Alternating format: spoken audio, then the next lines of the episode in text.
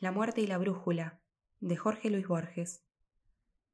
De los muchos problemas que ejercitaron la temeraria perspicacia de Lonrot, ninguno tan extraño, tan rigurosamente extraño, diremos, como la periódica serie de hechos de sangre que culminaron en la quinta de Trist Leroy entre el interminable olor de los eucaliptos. Es verdad que Eric Lonrot no logró impedir el último crimen, pero es indiscutible que lo previó. Tampoco adivinó la identidad del infausto asesino de Yarmolinsky, pero sí la secreta morfología de la malvada serie y la participación de Red Sharlach, cuyo segundo apodo es Sharlach el Dandy. Ese criminal, como tantos, había jurado por su honor la muerte de Lonrot, pero éste nunca se dejó intimidar. Lonrot se creía un puro razonador, un Auguste Dupin, pero algo de aventurero había en él y hasta de Taur. El primer crimen ocurrió en el Hotel du Nord, ese alto prisma que domina el estuario cuyas aguas tienen el olor del desierto. A esa torre, que muy notoriamente reúne la aborrecida blancura de un sanatorio, la numerada divisibilidad de una cárcel y la apariencia general de una casa mala, arribó el día 3 de diciembre el delegado de Podolsk al tercer congreso talmúdico, doctor Marcelo Yarmolinsky, hombre de barba gris y ojos grises. Nunca sabremos si el Hotel du Nord le agradó. Lo aceptó con la antigua resignación que le había permitido tolerar tres años de guerra en los Cárpatos y tres mil años de opresión y de pogroms. Le dieron un dormitorio en el piso R, frente a la suite que no sin esplendor ocupaba el tetrarca de Galilea. Y Armolinsky cenó, postergó para el día siguiente el examen de la desconocida ciudad, ordenó en un placard sus muchos libros y sus muy pocas prendas, y antes de medianoche apagó la luz. Así lo declaró el chofer del tetrarca, que dormía en la pieza contigua. El 4, a las once y tres minutos AM, lo llamó por teléfono un redactor de la Yidische Zeitung. El doctor Yarmolinsky no respondió. Lo hallaron en su pieza, ya levemente oscura la cara, casi desnudo bajo una gran capa anacrónica. Yacía no lejos de la puerta que daba al corredor. Una puñalada profunda le había partido el pecho. Un par de horas después, en el mismo cuarto, entre periodistas, fotógrafos y gendarmes, el comisario Treviranus y Lonrod debatían con serenidad el problema. No hay que buscarle tres pies al gato, decía Treviranus, blandiendo un imperioso cigarro.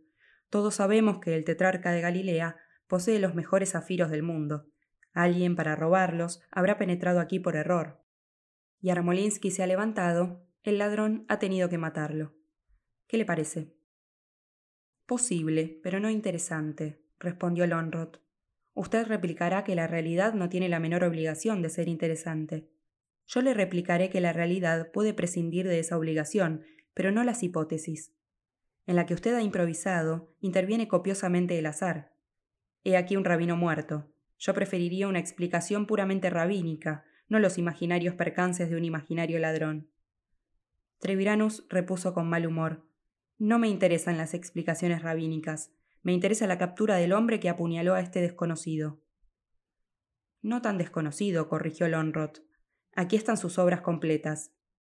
Indicó en el placard una fila de altos volúmenes, una vindicación de la Cábala, un examen de la filosofía de Robert Flood, una traducción literal del Sefer Yesira, una biografía de Baal Shem, una historia de la secta de los Hasidim, una monografía en alemán sobre el tetragramaton, otra sobre la nomenclatura divina del Pentateuco.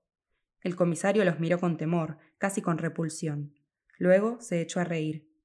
Soy un pobre cristiano, repuso. Llévese todos esos mamotretos si quiere. No tengo tiempo que perder en supersticiones judías. Quizá este crimen pertenece a la historia de las supersticiones judías, murmuró Lonrod. Como el cristianismo, se atrevió a completar el redactor de la Yiddish Zeitung. Era miope, ateo y muy tímido. Nadie le contestó.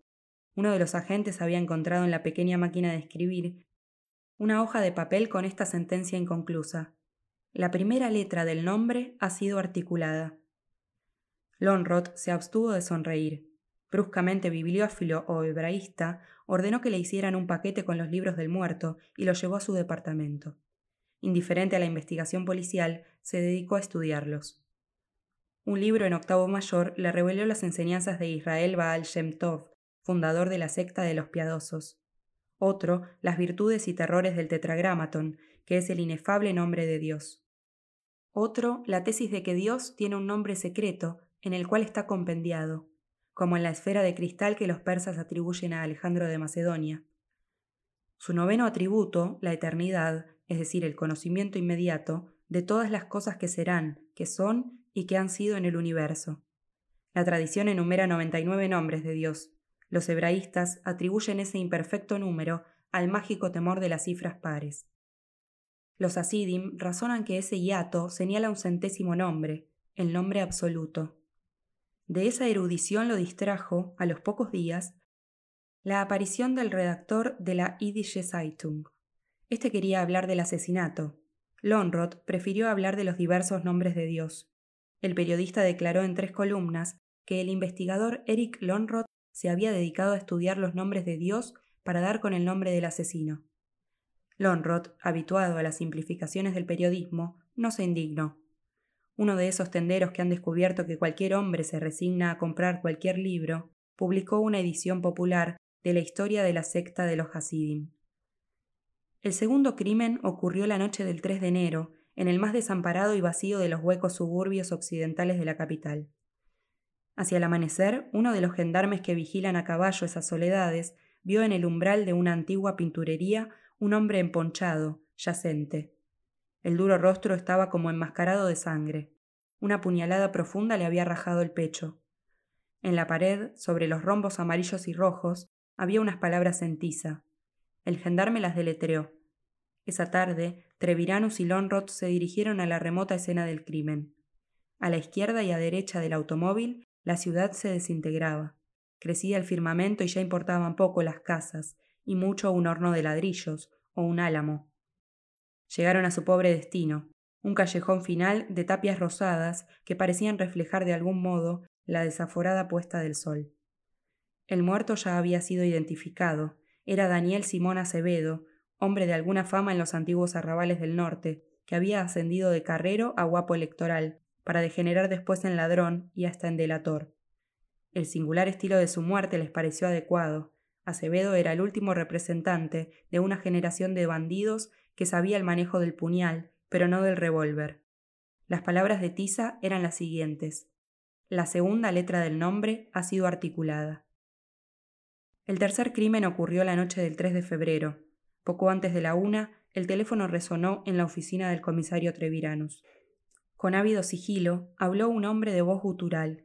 Dijo que se llamaba Ginsberg o Ginsburg y que estaba dispuesto a comunicar, por una remuneración razonable, los hechos de los dos sacrificios de Acevedo y de Yarmolinsky. Una discordia de silbidos y de cornetas ahogó la voz del delator. Después la comunicación se cortó. Sin rechazar aún la posibilidad de una broma, al fin estaban en carnaval, Treviranus indagó que le habían hablado desde el Liverpool House, taberna de la Rue de Toulon, esa calle salobre en la que conviven el cosmorama y la lechería, el burdel y los vendedores de Biblias. Treviranus habló con el patrón. Este, Black Finnegan, antiguo criminal inglés, abrumado y casi anulado por la decencia, le dijo que la última persona que había empleado el teléfono de la casa era un inquilino, un tal Griffius, que acababa de salir con unos amigos. Treviranus fue enseguida al Liverpool House. El patrón le comunicó lo siguiente. Hace ocho días, Griffius había tomado una pieza en los altos del bar. Era un hombre de rasgos afilados, de nebulosa barba gris, trajeado pobremente de negro. Finnegan, que destinaba esa habitación a un empleo que Treviranus adivinó, le pidió un alquiler sin duda excesivo. Griffius inmediatamente pagó la suma estipulada. No salía casi nunca, cenaba y almorzaba en su cuarto, apenas si le conocían la cara en el bar. Esa noche bajó a telefonear al despacho de Finnegan. Un cupé cerrado se detuvo ante la taberna. El cochero no se movió del pescante. Algunos parroquianos recordaron que tenía máscara de oso. Del cupé bajaron dos arlequines. Eran de reducida estatura y nadie pudo no observar que estaban muy borrachos. Entre balidos de cornetas, irrumpieron en el escritorio de Finnegan. Abrazaron a Griffius, que pareció reconocerlos, pero que les respondió con frialdad. Cambiaron unas palabras en yiddish, él en voz baja, gutural, ellos con voces falsas, agudas, y subieron a la pieza del fondo. Al cuarto de hora bajaron los tres, muy felices. Griffius, tambaleante, parecía tan borracho como los otros. Iba, alto y vertiginoso, en el medio, entre los arlequines enmascarados. Una de las mujeres del bar recordó los losanges amarillos, rojos y verdes. Dos veces tropezó, dos veces lo sujetaron los arlequines. Rumbo a la dársena inmediata, de agua rectangular, los tres subieron al cupé y desaparecieron. Ya en el estribo del cupé, el último arlequín garabateó una figura obscena y una sentencia en una de las pizarras de la recoba. Treviranus vio la sentencia. Era casi previsible. Decía, la última de las letras del nombre ha sido articulada. Examinó después la piecita de Griffius Ginsberg. Había en el suelo una brusca estrella de sangre. En los rincones, restos de cigarrillos de marca húngara. En un armario, un libro en latín. El Philologus Hebraeo Graecus, 1739, de Loisden, con varias notas manuscritas. Treviranus lo miró con indignación e hizo buscar a Lonrot. Este, sin sacarse el sombrero, se puso a leer, mientras el comisario interrogaba a los contradictorios testigos del secuestro posible. A las cuatro salieron. En la torcida rue de Toulon, cuando pisaban las serpentinas muertas del alba, Treviranus dijo: ¿Y si la historia de esta noche fuera un simulacro? Eric Lonrot sonrió y le leyó con toda gravedad un pasaje, que estaba subrayado, de la disertación trigésima tercera del Philologus. Dies Iudaeorum incipit a solis ocasu usque ad solis ocasum dies sequentis. Esto quiere decir, agregó, el día hebreo empieza al anochecer y dura hasta el siguiente anochecer. El otro ensayó una ironía. ¿Ese dato es el más valioso que usted ha recogido esta noche? No, más valiosa es una palabra que dijo Ginsberg. Los diarios de la tarde no descuidaron esas desapariciones periódicas. La cruz de la espada la contrastó con la admirable disciplina y el orden del último Congreso eremítico. Ernest Palast, en El Mártir, reprobó las demoras intolerables de un pogrom clandestino y frugal que ha necesitado tres meses para liquidar tres judíos.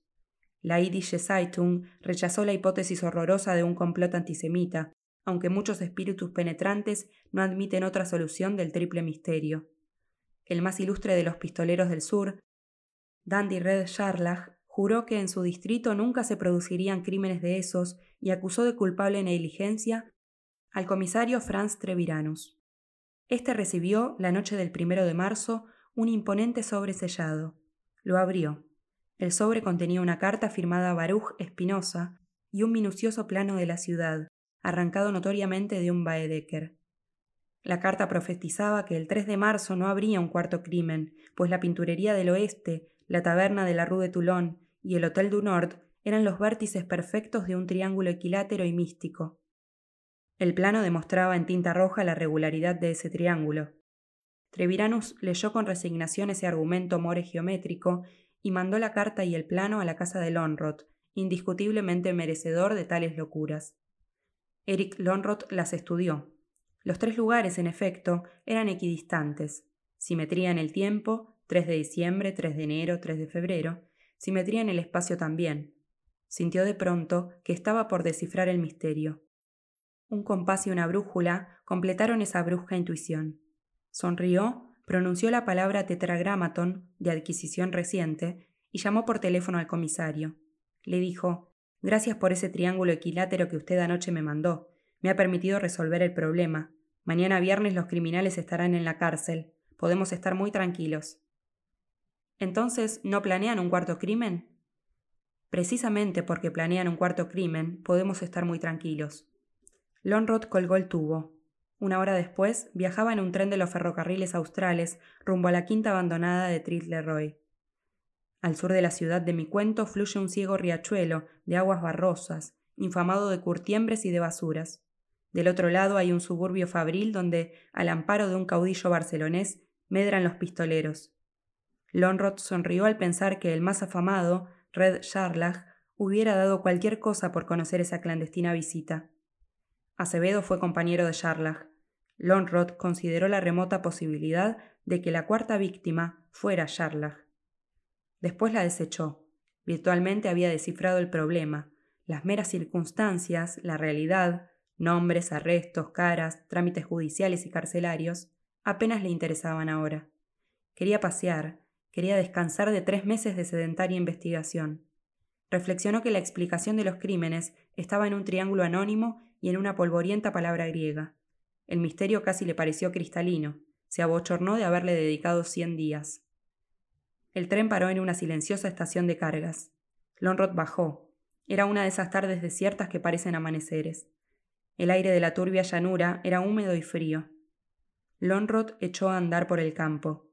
Vio perros, vio un furgón en una vía muerta, vio el horizonte, vio un caballo plateado que bebía el agua crapulosa de un charco.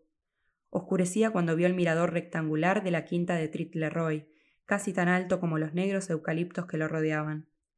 Pensó que apenas un amanecer y un ocaso, un viejo resplandor en el oriente y otro en el occidente, lo separaban de la hora anhelada por los buscadores del nombre. Una herrumbrada verja definía el perímetro irregular de la quinta. El portón principal estaba cerrado. Lonrod, sin mucha esperanza de entrar, dio toda la vuelta. De nuevo ante el portón infranqueable, metió la mano entre los barrotes, casi maquinalmente, y dio con el pasador. El chirrido del hierro lo sorprendió. Con una pasividad laboriosa, el portón entero cedió. Lonrod avanzó entre los eucaliptos, pisando confundidas generaciones de rotas hojas rígidas. Vista de cerca, la casa de la quinta de Trisleroy abundaba en inútiles simetrías y en repeticiones maniáticas. A una diana glacial en un nicho lóbrego correspondía en un segundo nicho otra diana. Un balcón se reflejaba en otro balcón. Dobles escalinatas se abrían en doble balaustrada. Un Hermes de dos caras proyectaba una sombra monstruosa. Lonrod rodeó la casa como había rodeado la quinta. Todo lo examinó. Bajo el nivel de la terraza vio una estrecha persiana. La empujó.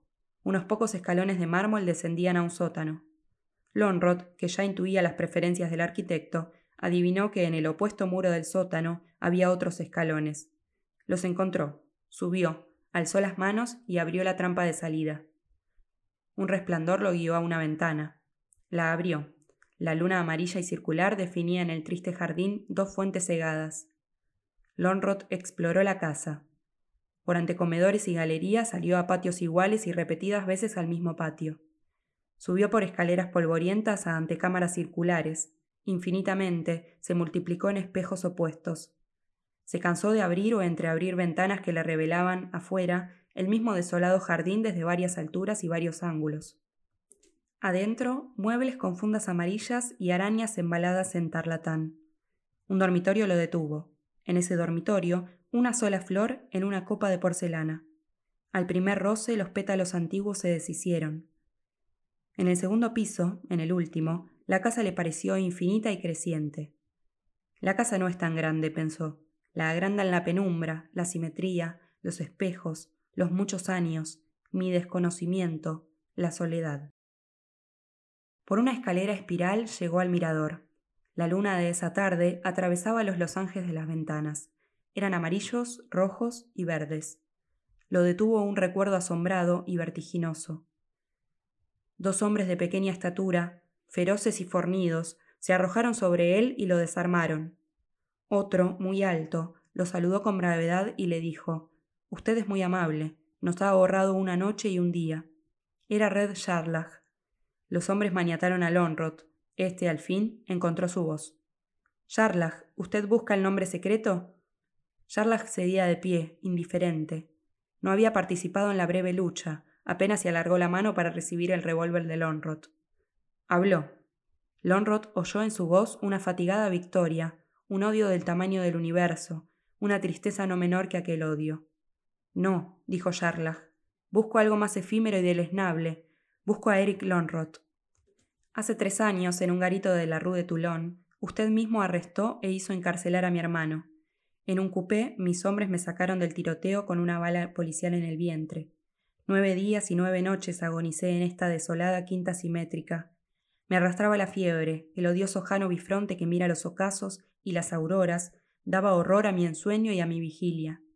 Llegué a abominar de mi cuerpo, llegué a sentir que dos ojos, dos manos, dos pulmones, son tan monstruosos como dos caras. Un irlandés trató de convertirme a la fe de Jesús. Me repetía la sentencia de los Goim. Todos los caminos llevan a Roma. De noche, mi delirio se alimentaba de esa metáfora. Yo sentía que el mundo es un laberinto, del cual era imposible huir, pues todos los caminos, aunque fingieran ir al norte o al sur, iban realmente a Roma, que era también la cárcel cuadrangular donde agonizaba mi hermano, y la quinta de Tritleroy. En esas noches yo juré por el Dios que ve con las dos caras, y por todos los dioses de la fiebre y de los espejos, tejer un laberinto en torno del hombre que había encarcelado a mi hermano. Lo he tejido y es firme. Los materiales son un heresiólogo muerto, una brújula, una secta del siglo XVIII, una palabra griega, un puñal, los rombos de una pinturería. El primer término de la serie me fue dado por el azar. Yo había tramado con algunas colegas, entre ellos Daniel Acevedo, el robo de los zafiros del tetrarca. Acevedo nos traicionó, se emborrachó con el dinero que le habíamos adelantado y acometió la empresa el día antes. En el enorme hotel se perdió. Hacia las dos de la mañana irrumpió en el dormitorio de Yarmolinsky. Este, acosado por el insomnio, se había puesto a escribir. Verosímilmente redactaba unas notas o un artículo sobre el nombre de Dios. Había escrito ya las palabras La primera letra del nombre ha sido articulada. Acevedo le intimó silencio. Yarmolinsky alargó la mano hacia el timbre que despertaría todas las fuerzas del hotel. Acevedo le dio una sola puñalada en el pecho. Fue casi un movimiento reflejo. Medio siglo de violencia le había enseñado que lo más fácil y seguro es matar. A los diez días, yo supe por la Yiddish Zeitung que usted buscaba en los escritos de Yarmolinsky la clave de la muerte de Yarmolinsky. Leí la historia de la secta de los Hasidim. Supe que el miedo reverente de pronunciar el nombre de Dios había originado la doctrina de que ese nombre es todopoderoso y recóndito. Supe que algunos Hasidim, en busca de ese nombre secreto, habían llegado a cometer sacrificios humanos. Comprendí que usted conjeturaba que los Hasidim habían sacrificado al rabino. Me dediqué a justificar esa conjetura. Marcelo Yarmolinsky murió la noche del 3 de diciembre. Para el segundo sacrificio elegí la del 3 de enero. Murió en el norte, para el segundo sacrificio nos convenía un lugar del oeste. Daniel Acevedo fue la víctima necesaria. Merecía la muerte. Era un impulsivo, un traidor. Su captura podía aniquilar todo el plan. Uno de los nuestros lo apuñaló. Para vincular su cadáver al anterior, yo escribí encima de los rombos de la pinturería la segunda letra del nombre ha sido articulada. El tercer crimen se produjo el 3 de febrero. Fue como Treviranus adivinó, un mero simulacro. Griffius, Ginsberg, Ginsburg, soy yo. Una semana interminable sobrellevé, suplementado por una tenue barba postiza, en ese perverso cubículo de la Rue de Toulon, hasta que los amigos me secuestraron. Desde el estribo del coupé, uno de ellos escribió en un pilar la última de las letras del nombre ha sido articulada. Esa escritura divulgó que la serie de crímenes era triple. Así lo entendió el público. Yo, sin embargo, intercalé repetidos indicios para que usted, el razonador Eric Lonrod, comprendiera que es cuádruple. Un prodigio en el norte, otro en el este y en el oeste, reclaman un cuarto prodigio en el sur. El tetragramaton, el nombre de Dios, Yahvé, consta de cuatro letras. Los arlequines y la muestra del pinturero sugieren cuatro términos. Yo subrayé cierto pasaje en el manual de Loisten. Ese pasaje manifiesta que los hebreos computaban el día de ocaso a ocaso. Ese pasaje da a entender que las muertes ocurrieron el 4 de cada mes. Yo mandé el triángulo equilátero a Treviranus. Yo presentí que usted agregaría el punto que falta, el punto que determina un rombo perfecto, el punto que prefija el lugar donde una exacta muerte lo espera. Todo lo he premeditado, Eric Lonroth, para atraerlo a usted a las soledades de Trit-Leroy. Lonrod evitó los ojos de Jarlach. Miró los árboles y el cielo subdivididos en rombos turbiamente amarillos, verdes y rojos. Sintió un poco de frío y una tristeza impersonal, casi anónima. Ya era de noche. Desde el polvoriento jardín subió el grito inútil de un pájaro. Lonrod consideró por última vez el problema de las muertes simétricas y periódicas. En su laberinto sobran tres líneas, dijo por fin. Yo sé de un laberinto griego que es una línea única, recta. En esa línea se han perdido tantos filósofos que bien puede perderse un mero detective. Charlach, cuando en otro avatar usted me dé casa, finja o cometa un crimen en A, luego un segundo crimen en B, a 8 kilómetros de A, luego un tercer crimen en C, a 4 kilómetros de A y de B, a mitad de camino entre los dos. Aguárdeme después en D, a 2 kilómetros de A y C, de nuevo a mitad de camino. Máteme en D, como ahora va a matarme en Tritleroy.